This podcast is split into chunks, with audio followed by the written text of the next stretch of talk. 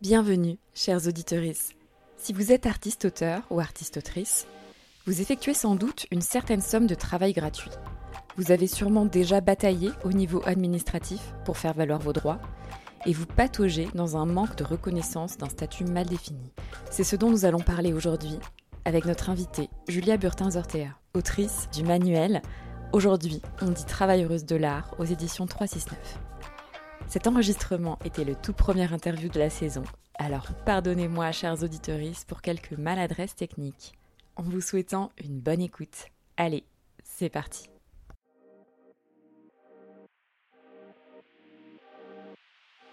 Alors là, c'est, euh, on aborde une nouvelle catégorie de personnes euh, aux revenus modestes, que sont euh, les artistes-auteurs, dont la plupart gagnent, sont en dessous du seuil de pauvreté.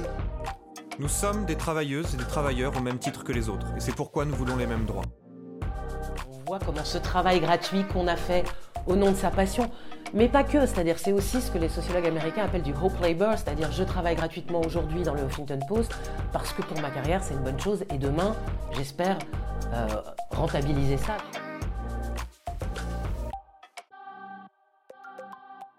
Artistes en galère, le podcast où l'on parle de travail, d'argent et des galères chez les artistes auteurs.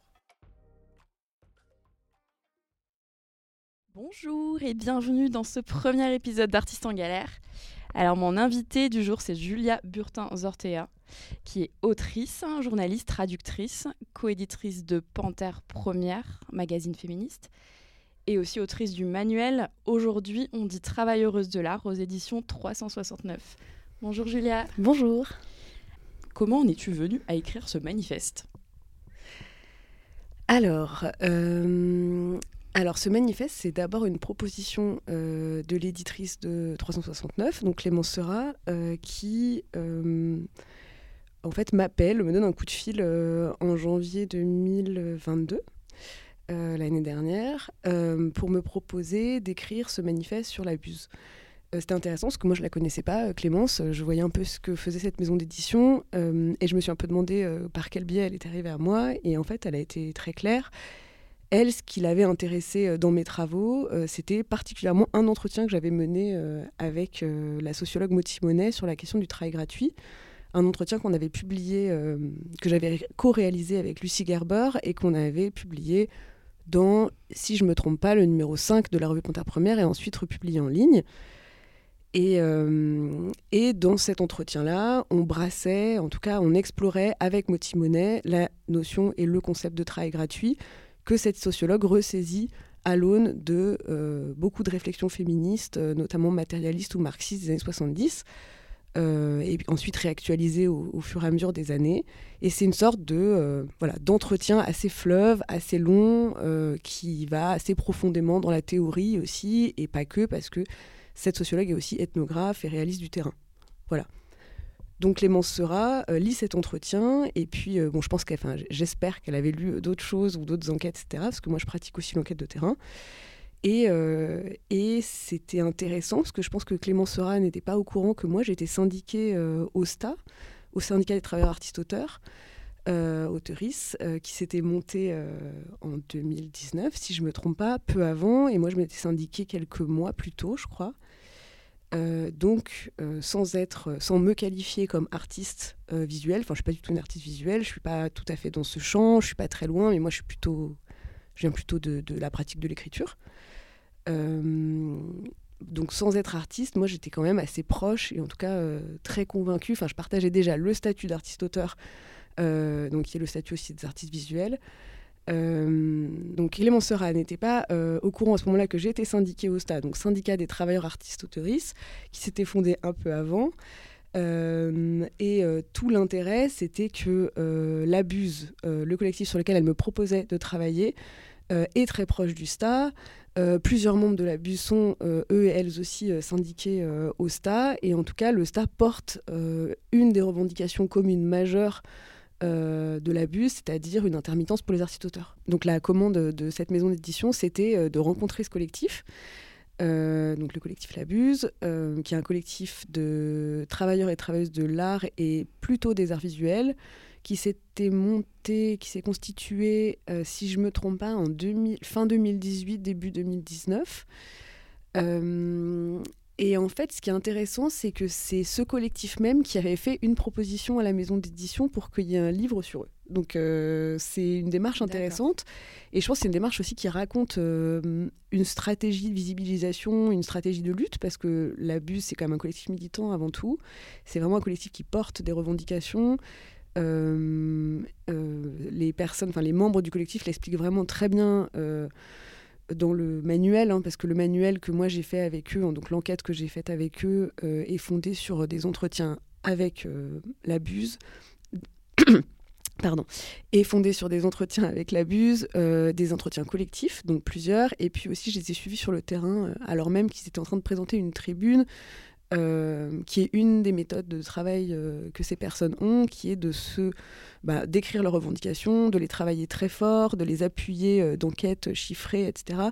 Et ensuite de les défendre, et de les défendre en public et de la présenter en public. Et notamment, je les avais accompagnés à Toulouse lors de la présentation de la tribune, euh, de la fameuse tribune euh, qu'ils avaient écrit défendant et demandant, enfin en tout cas revendiquant une intermittence, un, régime d'intermittent pour les travailleurs et les travailleuses de l'art. Je pense qu'on y mm, reviendra. Mm, mm. et, et justement, en quoi le terme euh, travailleuse de l'art est important dans, dans, ce que, dans ce que défend l'abuse et dans bah, du coup le, choix de ce, du titre de ce manuel? Alors, je pense que là, on va arriver très rapidement à tout ce qui, euh, tout ce qui, ben, tout ce qui peut être problématique dans le fait de considérer un artiste uniquement comme un artiste et pas comme un travailleur ou une travailleuse. Euh, et surtout l'intérêt de, cette, on va dire, petite innovation euh, sémantique euh, qui est, d'appeler les artistes, mais aussi euh, les traducteurs, les traductrices, travailleurs ou travailleuses de leur champ, en tout cas. Alors, je vais, je vais énoncer des idées qui seront peut-être à remettre dans l'ordre, dans un autre ordre, parce que je pense qu'on peut commencer par un bout et puis reboucler avec un autre bout assez facilement, etc., parce que tout s'alimente dans, ce, dans cette réflexion. un des problèmes euh, majeurs au fait de considérer les artistes, enfin, un des problèmes majeurs, c'est que les artistes sont communément, je dirais, enfin en tout cas dans les représentations générales, euh, très peu considérés comme des travailleurs ou des travailleuses.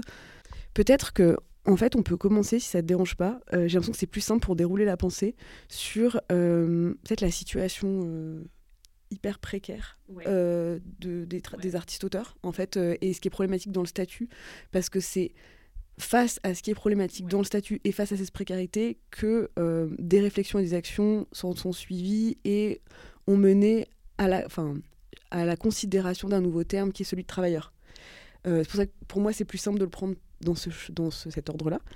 Euh, donc peut-être que le, truc important à rappeler, c'est qu'aujourd'hui, en France, il y a à peu près 270 000 personnes qui sont concernées par le statut d'artiste-auteur. Euh, artiste-auteurice. Euh, bon, dans sur le papier, c'est artiste-auteur. Euh, et que ce statut regroupe des métiers, on va dire de la création assez variés, qui correspondent ben, à des artistes de l'art visuel, mais aussi à des maquettistes, des graphistes, euh, des traducteurs, traductrices, des autrices, etc. Euh, donc c'est pas que le champ de l'art vraiment euh, stricto sensus de l'artiste créateur. En fait, la création, elle est, elle est un peu plus large et elle, elle, peut embrasser des métiers qu'on peine d'ailleurs à, identifier très très clairement de la création, comme je sais pas, par maquettiste, alors que c'en est évidemment. Mais voilà. Euh, donc c'est tout ce champ de personnes et, c'est important parce que c'est 270 000 personnes, euh, les gens concernés par le statut d'artiste auteurice, alors que par exemple le statut d'intermittent c'est 120 000 personnes. C'est pour donner un, chiffre de grandeur, euh, enfin un ordre de grandeur de la population, c'est assez important quand même. et donc cette population est concernée par un statut qui n'en est pas vraiment un, et ça va être l'objet d'ailleurs d'une revendication, notamment menée par la BUSE, c'est-à-dire d'éclaircir ce statut et d'en faire, euh, d'en obtenir un de vraiment très clair. Mais là, le, problème, enfin qui est un problème vraiment majeur, c'est que les personnes qui sont soumises aux droits d'auteur euh, sont à la chevauchée, en tout cas à la croisée entre différents statuts très indéfinis, c'est-à-dire à la fois entre une sorte de droit de propriété qui correspondrait à l'œuvre, je vais revenir dessus, une sorte de droit de salarié, un statut de salarié, mais pas très clair, et en même temps un statut d'indépendant qui s'apparenterait aussi à, à auto-entrepreneur, auto-entrepreneuse.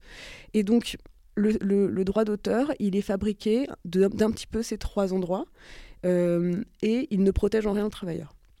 Donc c'est l'indéfinition, de manière générale, euh, protège très peu. ça, c'est quelque chose qu'on sait de manière générale dans le droit du travail. Euh, mais là, c'est vraiment très flagrant. Et la conséquence de tout ça, euh, c'est que euh, il y a une paupérisation majeure de cette population depuis 2001. Ça, c'est aussi des choses qui, des chiffres qui apparaissent dans les rapports. Euh, il y a notamment un rapport qui est sorti en 2021, le rapport Racine, qui est un rapport commandité par le ministère de la Culture sur la situation des artistes-auteurs voyant, sachant qu'il y avait quand même euh, de gros problèmes par rapport à ce statut pas bien clair, justement, et ce, ce rapport euh, établi de manière euh, extrêmement claire, et c'est vraiment un rapport important, peut-être moins dans les revendications qu'il va porter, parce qu'on verra plus tard qu'elles sont pas très satisfaisantes finalement par rapport à des revendications un peu radicales qui changeraient vraiment la vie des gens. Mais en tout cas, ce qui est important, c'est que ce rapport amène des chiffres et vient euh, objectiver une réalité que tout le monde sait dans son quotidien, euh, tout le monde vit, et en même temps on a du mal à saisir, déjà parce que les travailleurs artistes-auteurs sont très atomisés, euh, et aussi parce que voilà, il n'y avait pas d'enquête assez claire jusqu'à présent. Et donc ce rapport dit très clairement, depuis 2001, la fréquentation des musées augmente mais tous les artistes-auteurs confondus se paupérisent, donc en fait perdent de l'argent, la situation se précarise. Euh, et les chiffres qui sont donnés sont quand même euh, vraiment très choquants. Donc là, je ne les ai pas de mémoire, mais je pourrais te les redire tout à l'heure, peut-être en lisant carrément euh, un bout du manuel. mais c'est, je sais pas, la moitié des artistes visuels vivant en dessous du seuil de pauvreté qui a 1100 euros. En tout cas, c'est quand même des chiffres qui font vraiment froid dans le dos. Et, qui font qu'on se demande en fait déjà comment c'est possible, comment autant de gens vivent avec aussi peu. Euh, et là, bien évidemment, il y a plusieurs réponses, mais euh, ça pose aussi la question de pourquoi. Et en fait, euh, justement, là, c'est vachement intéressant. On enlève le mot vachement. c'est très intéressant d'en revenir à qu'est-ce que le droit d'auteur.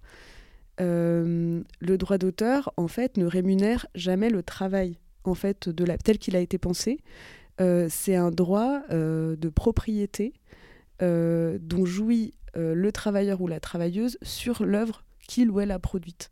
Donc, euh, ça veut dire que l'argent qui va être gagné, c'est l'argent de l'exploitation de l'œuvre. à aucun moment donné, le droit d'auteur ne protège le ou la travailleuse et surtout son travail.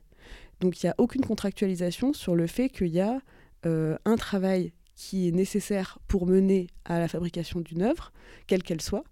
la question du droit d'auteur, c'est vraiment une rémunération sur le produit. Donc c'est en soi euh, la définition même euh, du droit d'auteur, elle occulte la part du travail euh, et tout le travail qui va mener à l'œuvre. Sauf qu'on sait que, encore une fois, dans n'importe quel métier de la création, que ce soit pour fabriquer une sculpture ou que ce soit pour traduire un livre, il y a quand même un, travail qui est énorme de plusieurs semaines, de, plusieurs jours, plusieurs semaines, plusieurs mois. Et cette partie-là du travail, encore une fois, elle est très très rarement pensée euh, dans, euh, dans la rémunération, elle est très rarement organisée, en tout cas pas par le droit d'auteur. Elle peut être éventuellement rémunérée si on obtient une résidence, si on obtient une bourse, etc. Mais dans ces cas-là, c'est euh, des possibilités individuelles qui sont activées. On sait très bien que c'est aussi un système très concurrentiel d'accéder à une bourse de création, d'accéder à une résidence qui va permettre des conditions matérielles intéressantes pour écrire, traduire, fabriquer, etc. Euh, donc, euh, et là, on est encore une fois en dehors du cadre euh, de la contractualisation du travail pour fabriquer l'œuvre. Ça repose sur ses épaules de candidater ou pas à ses bourses, etc. Mm, mm, mm. Et de fonctionner du coup sur le principe du projet. Et ce qui est étonnant, c'est que dans l'intermittence, ça a été communément admis depuis 1936 hein, de que les, les travailleurs, euh, travailleuses du monde du spectacle et de l'audiovisuel puissent avoir des périodes enfin, de, non-travail en fait.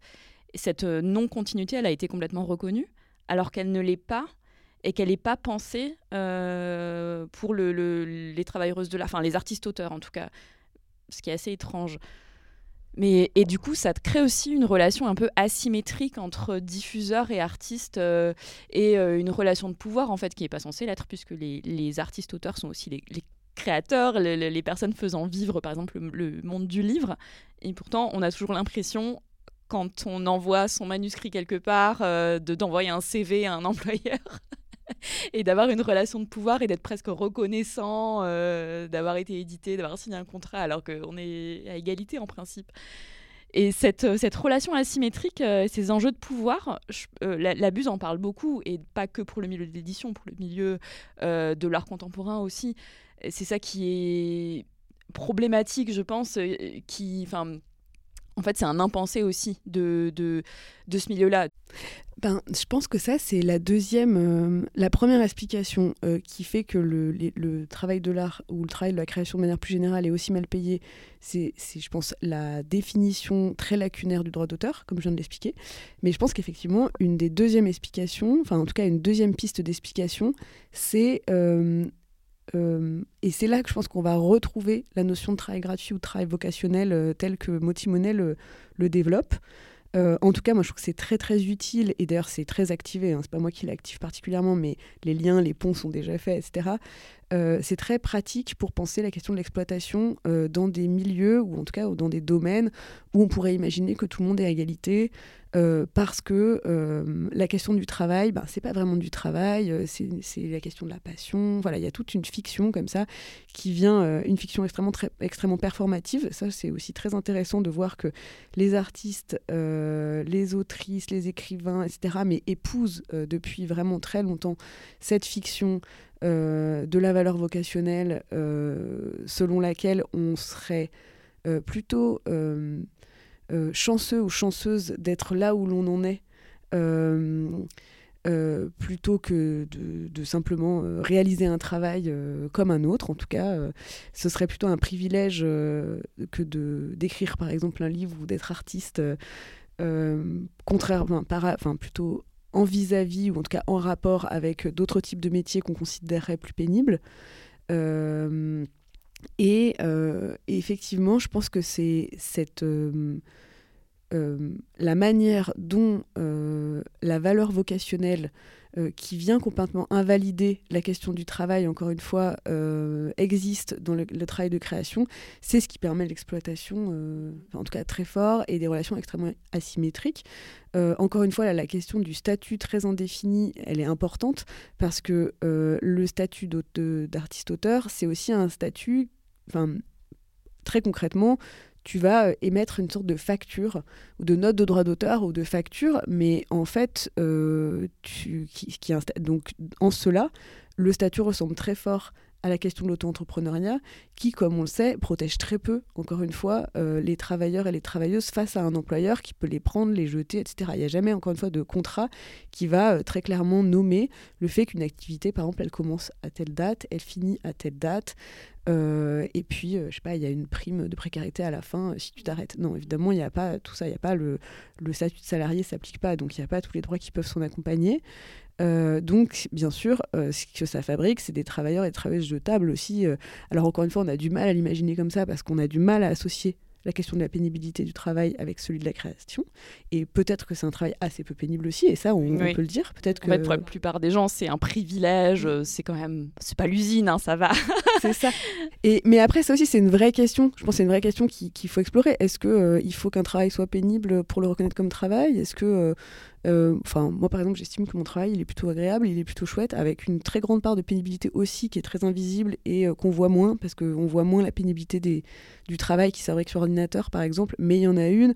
Mais dans l'ensemble, ben, par exemple, moi, je suis assez contente de là où je me situe. Enfin, c'est le problème, il n'est pas tant sur euh, le caractère du travail ou, ce que je fais. Après, le problème, justement, il est plutôt dans les conditions de travail qui sont très mauvaises et qui sont très épuisantes et qui vont inciter au, enfin qui vont inciter, qui vont amener au burn-out du coup. Et ça, c'est une idée qui est pas force, qui vient pas forcément à l'esprit des gens, le fait que des, artistes puissent avoir un burn-out, mais euh, du fait de, la précarité de travail, de devoir enchaîner les contrats, ne pas refuser un contrat ou un client parce qu'en en fait, euh, on ne sait pas si on aura un autre après. Euh, et, puis, tu parlais de, des deadlines de, de paiement, mais sur les factures, je crois que c'est trois mois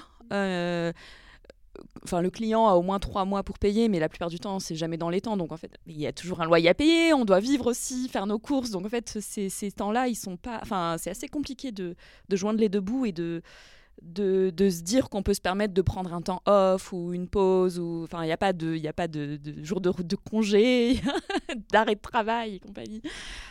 Bah, je pense que là, là aussi, la, question du travail gratuit, elle joue beaucoup sur les, les conditions de travail. C'est-à-dire que euh, puisque c'est un travail qui est exploité par un tiers. En fait, euh, elle définit le travail gratuit comme ça. Ça, je le redis, comme ça, ça me semble important de le nommer. Euh, euh, explique, enfin en tout cas estime que le travail gratuit, c'est pas juste du travail moins une rémunération, c'est un travail qui est euh, extorqué, on va dire, et non payé au nom d'une valeur qu'on va agiter. Donc ça va être la valeur passion, la valeur vocation, euh, la chance. Euh, euh, en, tout cas, y a, ça va à chaque fois être au nom de quelque chose d'autre qu'on va demander ce travail. et qu'on va pouvoir vraiment l'extorquer à la personne, encore une fois, sans que celle-ci ne puisse de manière très claire dire non. Et en fait, ça, c'est un vrai problème, la question du refus. Euh, parce que plusieurs personnes disent aussi bon ben euh, pour améliorer nos conditions on n'a qu'à dire non euh, à tous les contrats tout pourris. Bon bah sauf qu'en fait encore une fois pour dire non il y a certaines conditions. Il y a des personnes qui peuvent dire non et des personnes qui peuvent pas dire non parce que la précarité n'est pas égale aussi dans le milieu de l'art qui est encore une fois et ça je pense qu'il faut quand même le souligner c'est aussi un milieu de gens privilégiés aussi. C'est-à-dire que c'est faut pas invalider. C'est pas parce que par exemple des collectifs comme l'abuse ou plein d'autres personnes, dont je pense que je fais partie, sont convaincues par le fait que réintégrer des questions de classe, euh, et pas que, mais en tout cas notamment des questions de classe dans, le milieu de la création, est fondamental et qu'il faut y aller, que ça invalide le fait aussi que aujourd'hui en tout cas c'est pas n'importe qui qui se situe dans ces milieux-là. L'accès est privilégié. Et voilà de fait c'est tellement précaire que les personnes alors encore une fois je pense qu'il y a une petite poignée de personnes euh, qui viennent pas de milieux privilégiés euh, ou de classe moyenne, on va dire, euh, pour le dire simplement, etc., euh, qui, sont, qui évoluent dans ces milieux, ça j'en doute pas du tout, mais par contre, vu la difficulté à se maintenir, et ça, encore une fois, c'est des il y a des enquêtes là-dessus, etc. En fait, il y a un écrémage aussi très très rapide des personnes qui ont le moins de filets, qui ont le moins de bouées de sauvetage, etc. Et ça, c'est avant la trentaine, quoi. Hein. Donc, donc, faut pas se leurrer. Aujourd'hui, dans le milieu de l'art, c'est globalement des personnes plutôt privilégié de ce monde, ce qui ne veut pas dire que c'est évident tous les jours et que c'est simple. En tout cas, il y a un peu de matelas, souvent. complètement. Ce serait, mais, alors, on rentrerait dans l'idée que ce serait une précarité choisie, du coup. Du coup, c'est un peu délicat. ou que les personnes qui se permettraient d'aller vers ce métier en sachant qu'il est précaire sont celles et ceux qui ont euh, justement ce filet ou ce, backup, ou, enfin voilà, vont pas être dans la merde. Ben, c'est là où c'est très c'est là où je pense que c'est complexe et qu'il faut être subtil. C'est que je pense que d'une part oui c'est un métier dans lequel euh, c'est un métier en tout cas c'est un champ qui attire des gens qui ont euh, je pense pas mal de capitaux enfin en tout cas qui, qui cumulent de manière générale des capitaux et culturels et symboliques et économiques. Les, les trois allons souvent de pair euh, mais que ça, il n'empêche vraiment pas des, des précarités en tout cas des situations de précarité qui sont extrêmement euh, sérieuses, sévères euh, et, qui produisent une grande souffrance. Euh, parce que, et c'est là où je pense qu'il faut être subtil, entre une forme de précarité choisi une forme de précarité subie, euh, c'est très, enfin en tout cas le, glissement il est très rapide, euh, que on sait aussi très bien que c'est pas parce que tu viens d'une famille où il peut y avoir un peu de patrimoine qu'en fait on bénéficie, t'en jouis. Euh, tu peux faire le choix politique de t'inscrire dans un champ sans avoir de soutien, même si oui tu viens d'une famille un peu privilégiée. et puis encore une fois, il ne faut pas occulter que dans ce champ-là, il y a aussi des personnes qui n'ont pas de matelas, qui n'ont, enfin, euh, qui ne viennent pas de familles privilégiées, qui n'ont pas un conjoint ou une conjointe euh, qui ont de l'argent et qui vont pouvoir donner. Voilà. Et c'est justement euh, je pense, en direction et de ces situations et de manière plus générale euh, pour faire avancer le champ, que la notion de travailleur et travailleuse de l'art, elle est amenée justement. Euh, parce que ça, et, cette notion-là, elle, elle, a deux intérêts. Déjà, elle, elle reflète la réalité du champ, c'est-à-dire que puisqu'il y a une très grande précarité dans ce champ, du fait alors, de, paiement, de rémunération très basse, d'un travail discontinu, euh, du fait qu'il n'y a pas d'allocation chômage. Ça, on l'a pas nommé, mais c'est très important à dire. Il n'y a pas d'allocation chômage entre deux prestations, puisque euh, là, ça va s'apparenter à peu près euh, au, régime d'auto-entrepreneur. Entre deux factures, en gros, tu n'es pas payé. donc, du fait de toute cette continuité, toute cette précarité, du fait aussi de la hum, très grande méconnaissance par les employeurs, les employeuses et les diffuseurs et les diffuseuses euh, de ce champ-là, par exemple, il n'y a pas beaucoup de soins qui est accordé au fait de payer les factures rapidement, par exemple. Parce qu'il y a des problèmes de trésorerie partout, parce qu'il y a de l'inconséquence euh, institutionnelle, et qu'encore une fois, ça aussi, euh, c'est des enfin l'inconséquence institutionnelle quand il y a des services de comptabilité fortes, moi je pense que c'est des intentions de en tout cas ça raconte des asymétries et ça raconte des dominations en tout cas. Quand un service de comptabilité ne fait pas attention à ses travailleurs et ses travailleuses et oups oublie de payer une facture pendant cinq mois bah c'est compliqué. Enfin je, trouve que c'est injustifiable en tout cas. Donc effectivement, euh, il y a aussi la, la précarité, c'est aussi la conséquence de tout ça.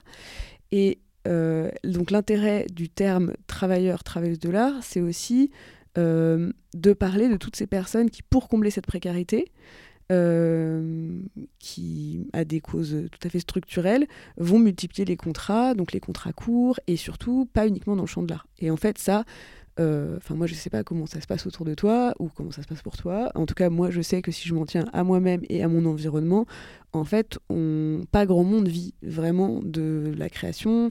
Euh. Mais même, même quand on pourrait imaginer associer la création à des tâches un peu plus techniques, comme la traduction, etc. La traduction, c'est c'est à la fois technique, à la fois de la création littéraire, mais on pourrait imaginer des contrats, etc.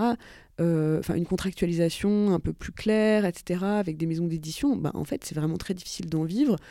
Et euh, à moins de cumuler euh, énormément le travail, sauf qu'encore une fois, c'est tous ces métiers-là impliquent du temps de travail long. Donc c'est pas non plus, a un moment c'est aussi un peu incompressible. Hein, c'est difficile de cumuler, cumuler, cumuler, etc. Et, euh, et donc, ben, c'est des alternances entre euh, euh, les métiers qu'on sait faire, parce que je pense que aussi c'est important de valoriser la question du métier et du savoir-faire, et puis des boulots, des, ce qu'on peut appeler des plantunes, qui n'ont rien à voir et qui et, et, pour autant euh, qui sont pas forcément euh, déjà inintéressants ou au-delà de ça qui sont totalement inintéressants et totalement épuisants aussi et notamment dans la question de ces allers-retours et de ces cumuls de contrats parce qu'on sait que plus aussi on cumule de contrats et de situations administratives ben plus c'est un casse-tête derrière euh, pour arriver à avoir un statut viable avoir un revenu viable à faire reconnaître ses droits etc ça multiplie les caisses d'affiliation. Enfin voilà, on sait que c'est aussi un travail en soi que euh, d'avoir, de multiplier euh, les contrats et les statuts. Et donc, l'intérêt de nommer travailleurs et travailleuses de l'art, en tout cas, c'était de refléter tout simplement déjà la réalité d'un champ. Et de se dire, ben, en fait, puisque personne aujourd'hui en France euh, ne vit, enfin, à part peut-être 0,01% des artistes, ne vit du travail de l'art, ou en tout cas ne jouit des bénéfices de son œuvre, eh bien, euh, nommons la réalité du secteur, c'est-à-dire on a affaire à des travailleurs et des travailleuses qui se démultiplient dans d'innombrables tâches. Donc déjà, ça, c'était euh, une des manières de visibiliser la réalité d'un champ.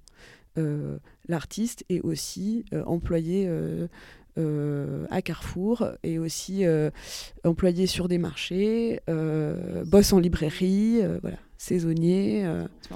Et pour répondre à ta question, moi, je, fais ça. Je partage mon temps entre boulot alimentaire, période de chômage si j'ai la chance, ou euh, RSA.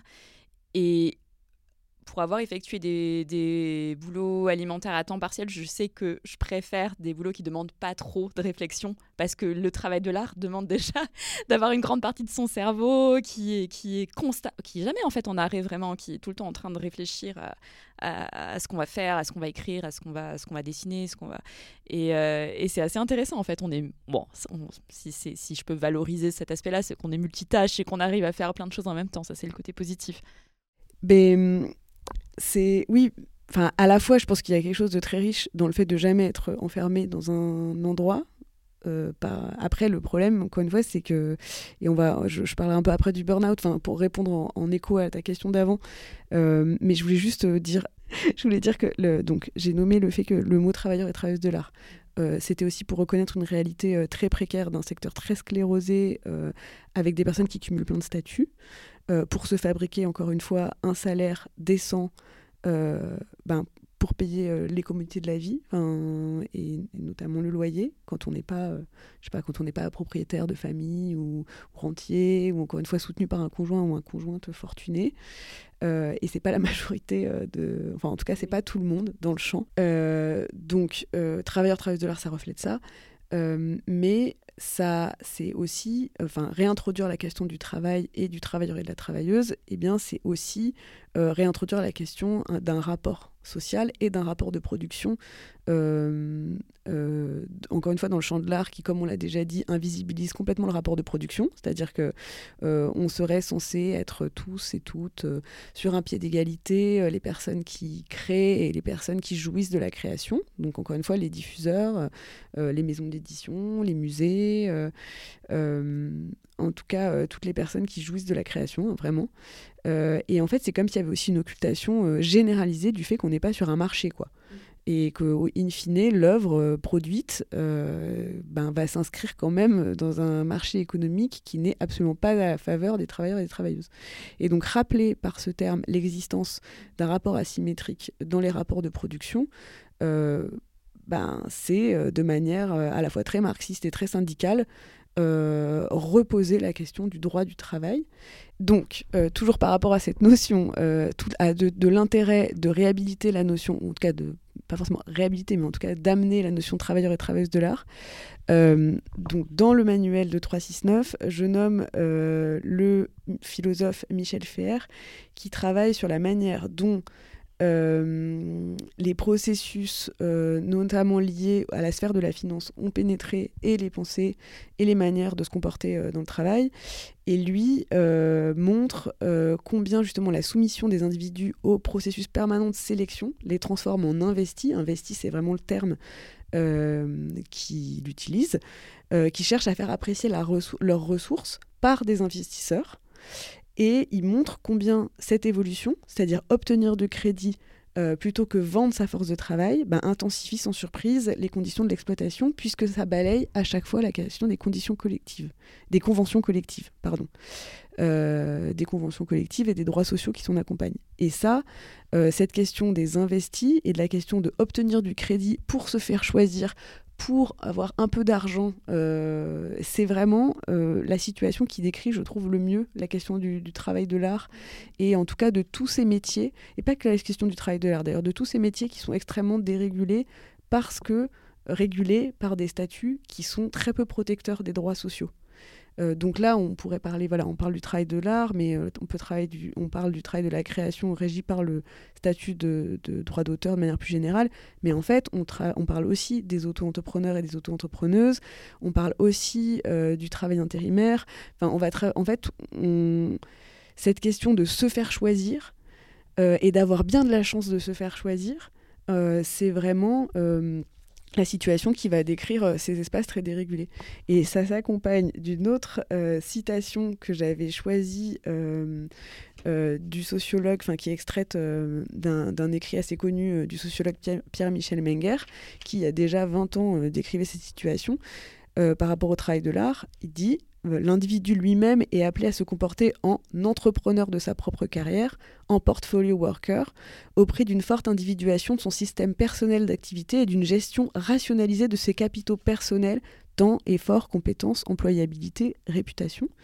Et effectivement, ben, puisque euh, ça rejoint complètement euh, euh, la pensée de Michel Ferrer, que j'avais que j'ai cité un peu avant, c'est que en fait l'individu est seul à faire valoir sa personne et ses compétences en, termes de capitaux. Et, dans un système capitaliste dérégulé, eh ben, l'individu, il n'est pas grand-chose là-dedans.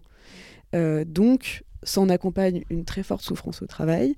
et c'est là qu'arrive, je pense, la question de la pénibilité qu'on regarde assez peu par rapport à ces métiers.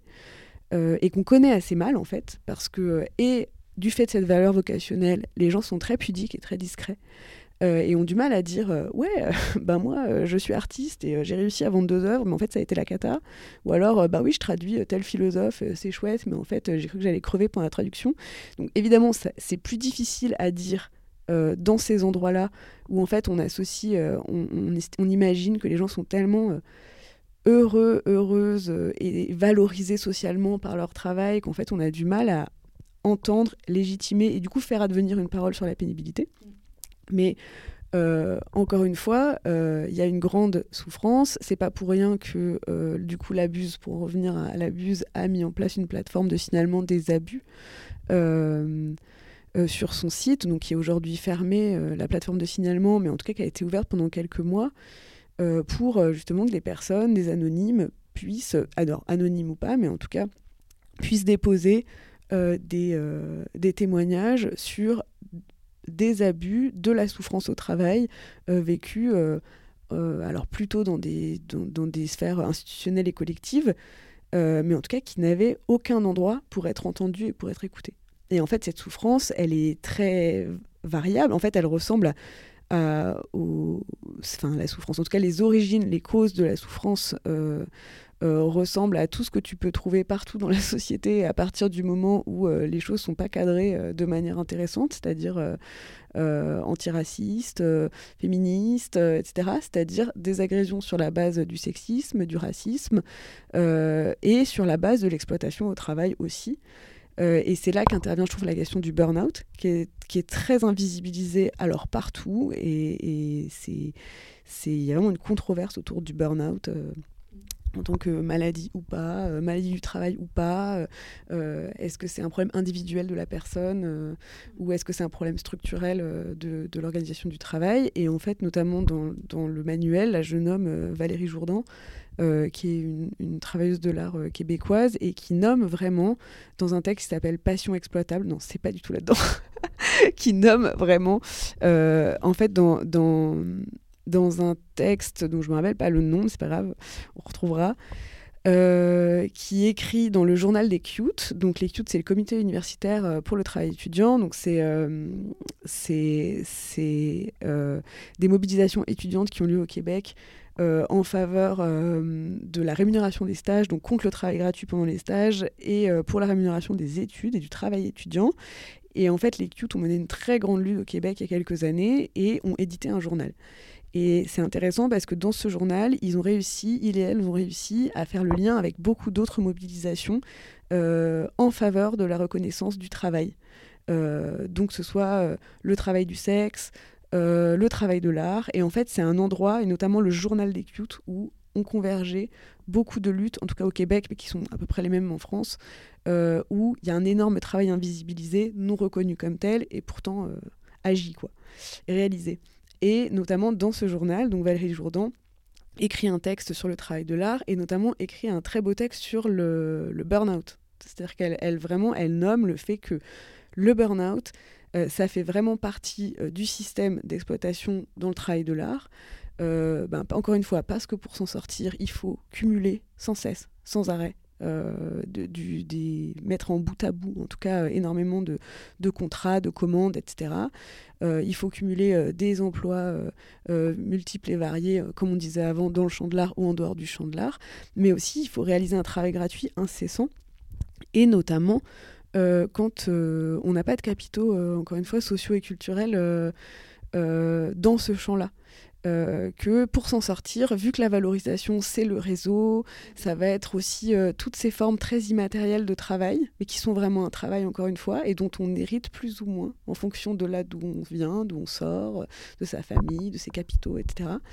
et ben ça peut constituer un travail gratuit aussi énorme pour certaines personnes, et le cumul de tout ça, et ce tout ça, il est très vaste, hein, euh, peut fabriquer du burn-out et puis, euh, et puis du dégoût. Quoi. Oui, complètement. Dans les, travaux gratuits des, métiers artistiques, est-ce qu'on peut en citer quelques-uns? Parce qu'il y a tout ce qui concerne les réseaux et la promo. Euh, on peut parler des réseaux sociaux, Instagram, etc. Il y a beaucoup d'auteurs de BD qui font des comic strips. Bah, ça, c'est du temps pour avoir de la visibilité, pour rester sur les algorithmes, etc. Il y a le travail, le fait de se déplacer dans les salons. ou de faire des dédicaces dans, les librairies pour les auteurs et autrices. Qu'est-ce qu'on a d'autre? Bah, Par exemple, il y a aussi toute la question du travail administratif. Et ça, ben, c'est aussi un endroit qui est complexe à regarder parce que tu te dis bah c'est normal, ça partie d'une activité, etc. Mais quand euh, ça commence à prendre un tiers de ton temps que de te battre avec des administrations euh, qui te doivent de l'argent et qui te les donnent pas, euh, ben oui, ça fait partie du coup du travail. Enfin, c'est quand même, ça fait partie en tout cas de la sphère rémunérée qui aboutit in fine à un pécule qui fait que tu arrives à en vivre, quoi. Donc ça fait partie du travail et pour le coup, c'est un travail non rémunéré et donc c'est, on aboutit quand même à cette, à ce délire qui est euh, que, que, le fait de récupérer l'argent qu'on nous doit est, en soi un travail non rémunéré. Donc c'est vraiment sans fin. Euh, On doit être nos propres avocats. C'est ça. Propre quelques oui parce que à défaut d'être nos propres patrons parce que ça aussi c'est un, un vrai leurre je pense que ça a été le ça a été c'est toute la rhétorique qui a accompagné la création du statut d'auto-entrepreneur de dire aux gens mais c'est super euh, le travail salarié finalement c'est assez aliénant c'est un peu chiant etc euh, vous allez pouvoir être vos propres patrons et gagner euh, plein d'argent en peu de temps etc bon le, le, le statut d'entrepreneur n'a pas véritablement permis ça mais il y a quand même ce, mythe encore une fois de la liberté associée enfin ce mythe très libéral de la liberté associée euh, au contrat de, enfin, au statut d'entrepreneur en fait hein, aussi. Euh, donc à défaut d'être son propre patron, parce que finalement on n'est jamais son propre patron ou patronne euh, quand on a ce genre de statut. Finalement c'est un statut qui est délégué et invisibilisé, mais le patron il existe bien quelque part, il est ailleurs. Ben on est par contre son propre avocat.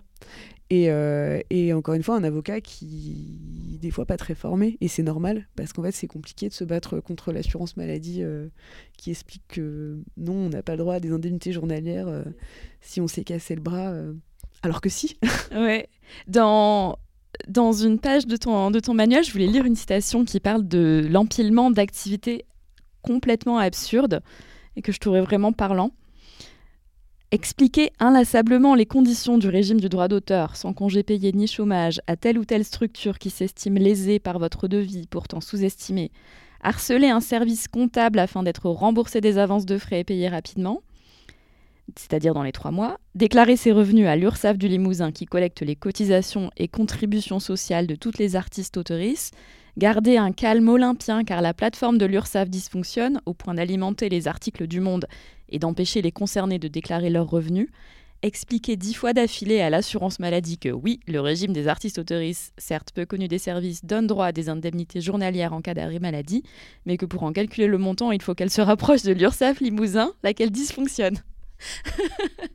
Ah non, mais c'est tellement vrai. C'est-à-dire que c'est intéressant parce que, encore une fois, les, les, les politiques institutionnelles euh, racontent des choses. Enfin, c'est pas un hasard si euh, la plateforme de l'URSSAF euh, à des artistes auteurs dysfonctionne à ce point. Enfin, c'est-à-dire que ça alimente des articles du Monde, c'est quelque chose qui est de notoriété publique. D'ailleurs, les, les, hum, les conseillers et conseillères de l'URSSAF de Limousin sont particulièrement sympas. Et je le dis parce que vraiment, c'est impressionnant et je, je, enfin, il me semble que ça peut se dire en tout cas.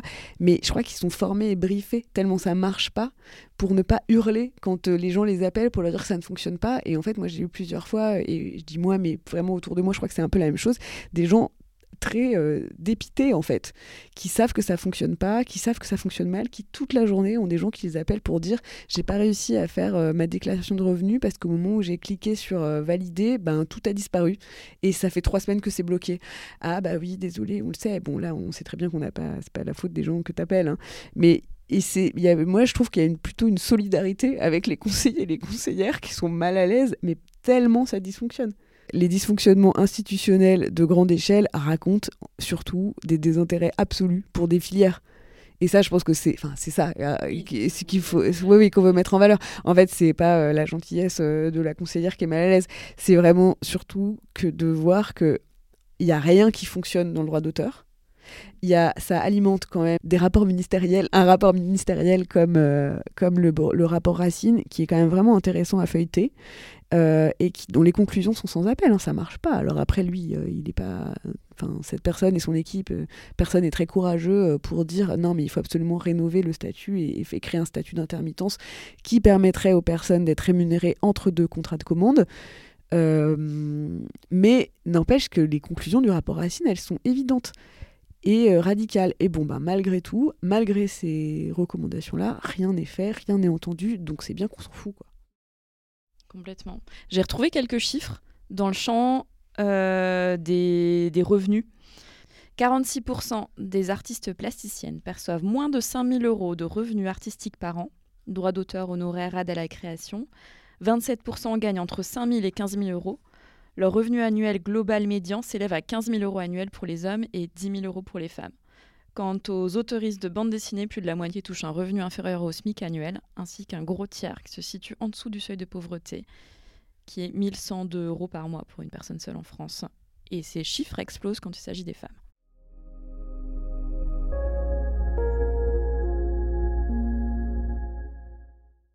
L'Abuse, en janvier 2022, euh, a euh, sorti une tribune euh, co-signée par le SNAP CGT et le STA qui s'intitule Pour en finir avec la logique de l'aide et garantir un droit à la continuité du revenu des travailleuses de l'art. Et donc cette tribune, elle a été écrite, enfin en tout cas elle a été publiée le 21 décembre 2021. donc moi quand j'avais accompagné l'abus sur le terrain, c'est un moment où il présentait cette tribune à Toulouse dans un centre d'art euh, il y avait d'abord une, une où toutes les personnes intéressées pouvaient venir, et puis ensuite il y avait une présentation publique de cette tribune. Et, euh, et ça, je le souligne parce que ça fait vraiment partie euh, des méthodes, en tout cas de l'abuse, que de vraiment venir parler du travail, faire de l'arpentage, trouver des techniques d'éducation populaire pour expliquer des choses qui sont complexes, parce que le droit d'auteur, ces chiffres et les réformes qui pourraient s'en accompagner, elles sont pas forcément évidente pour tout le monde. Euh, donc il y a tout un travail d'explication et de pédagogie qui est fait euh, et qui est euh, politiquement, enfin pas que intéressant, fondamental en fait pour mettre ce travail à portée.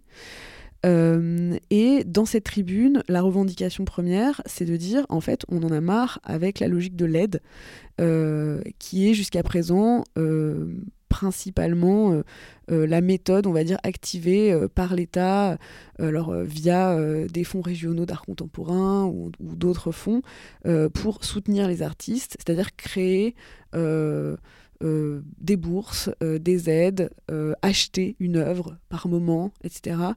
Et, euh, mais à chaque fois, c'est quand même des mesures euh, très euh, ponctuelles, c'est sporadique, ça ne concerne pas la masse, etc.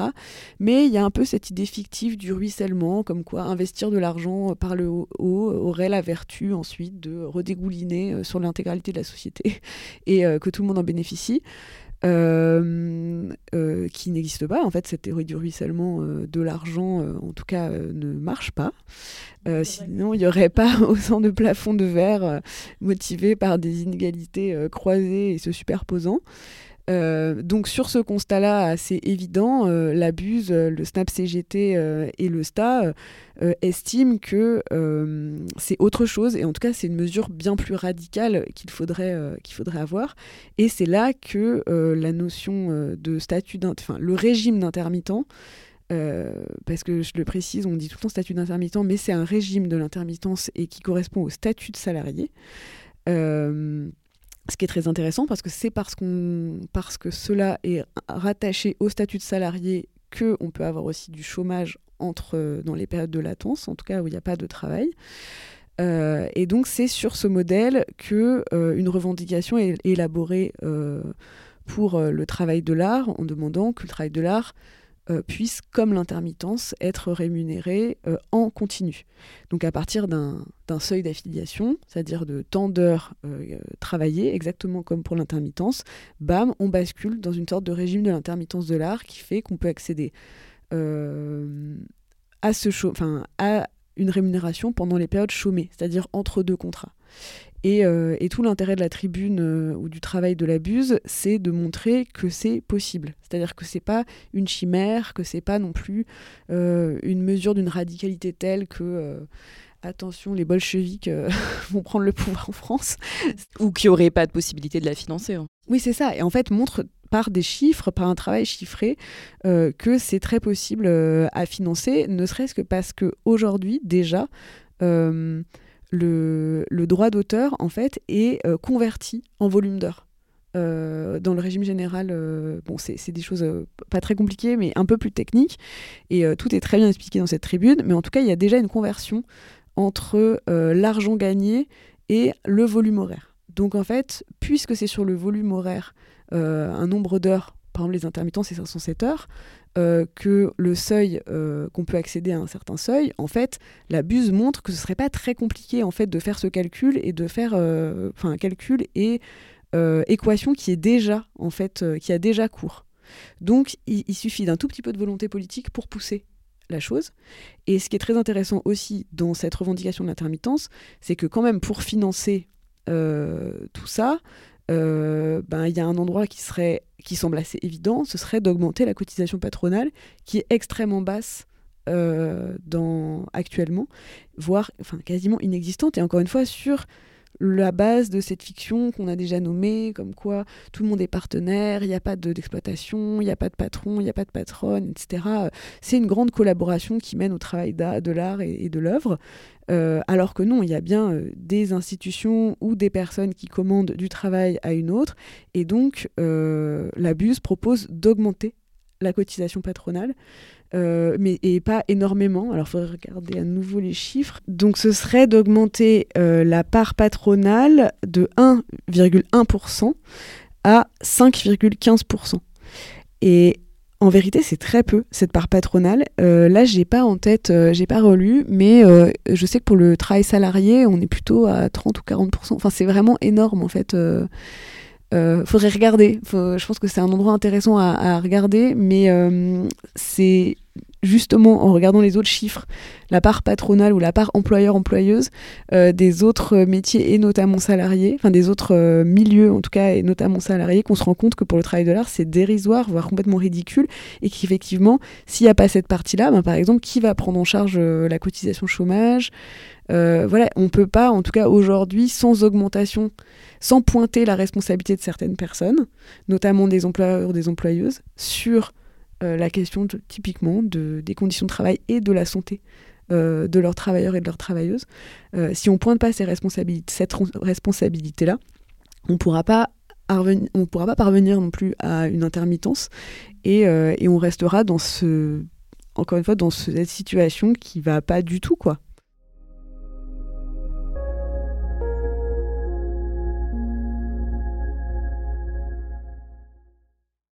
J'ai posé mes questions rituelles de la fin.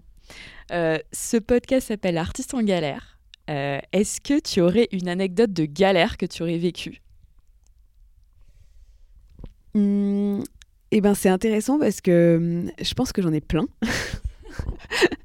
Et qu'en fait, euh, mais peut-être pour boucler avec ce qu'on a dit avant, je peux nommer le fait que dans Panthère Première, on a fait un dossier sur le travail gratuit. Euh, dans le sixième numéro de la revue, euh, qui est coordonné par Lorraine Le Et en fait, dans, dans ce dossier, euh, c'est intéressant parce qu'il y a un article qui est réalisé par Lisbelle Perron, qui est une ancienne de l'édition, qui est une ancienne travailleuse de l'édition, éditrice, qui ne travaille plus euh, comme salarié et par contre a décidé de faire une enquête sur la question du travail gratuit dans l'édition. Et quand elle parle d'édition, c'est édition plutôt texte euh, au sens large, donc elle va intégrer notamment les traducteurs, les traductrices. Euh, et alors elle parle des éditeurs, éditrices qui sont pas tout à fait aux mêmes endroits, auteurs, autrices aussi.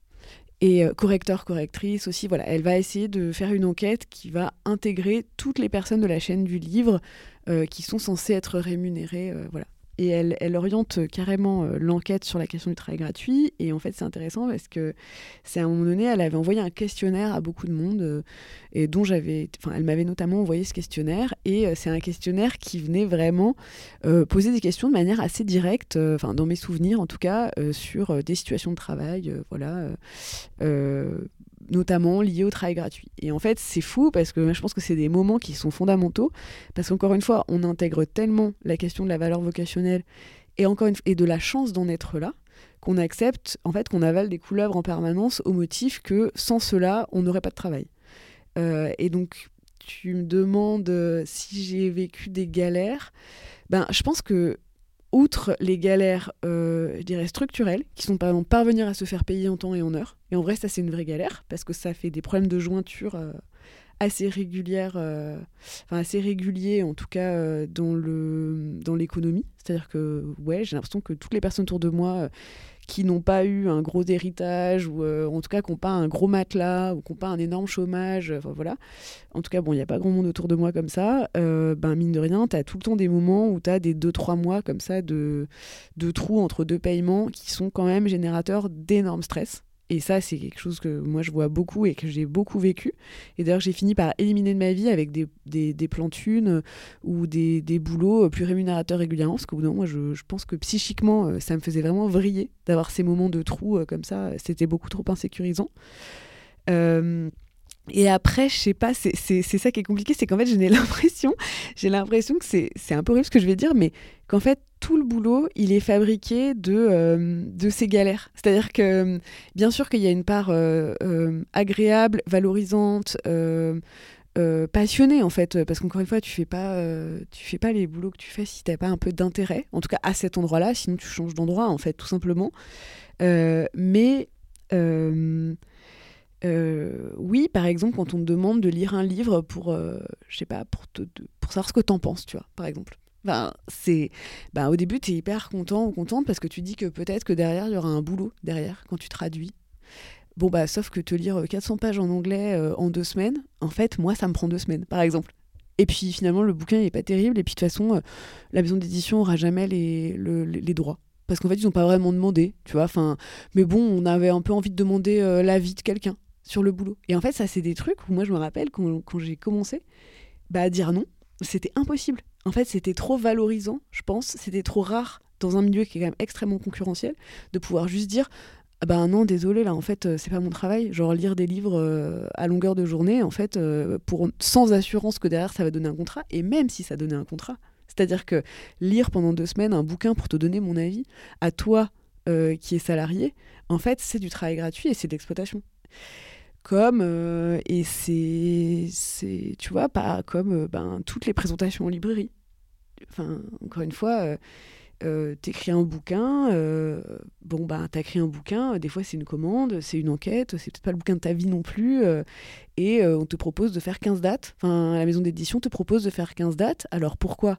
Pour vendre en fait pour favoriser les ventes, des ventes qui vont bénéficier à qui? Ben, En fait, majoritairement à la maison d'édition. Parce que toi, tu as déjà eu ton avaloir euh, sur tes droits d'auteur qui était ridicule. Et, euh, et, vu que tu fais pas de best-seller, en fait, a priori, euh, tu n'auras jamais vraiment plus. Sauf que, ben, par exemple, ces tournées, elles sont très rarement payées. Et ces présentations, elles sont pas payées, t'es pas chez toi, etc. Alors encore une fois, on peut te dire, les gens autour de toi peuvent projeter que c'est hyper chouette de partir, euh, je sais pas, à Rennes pour deux jours euh, faire une présentation en librairie. Sauf qu'en fait, euh, la réalité, c'est que moi, je trouve qu'autour de moi, en tout cas, ça saoule pas mal les gens en fait de faire ça parce que c'est une obligation.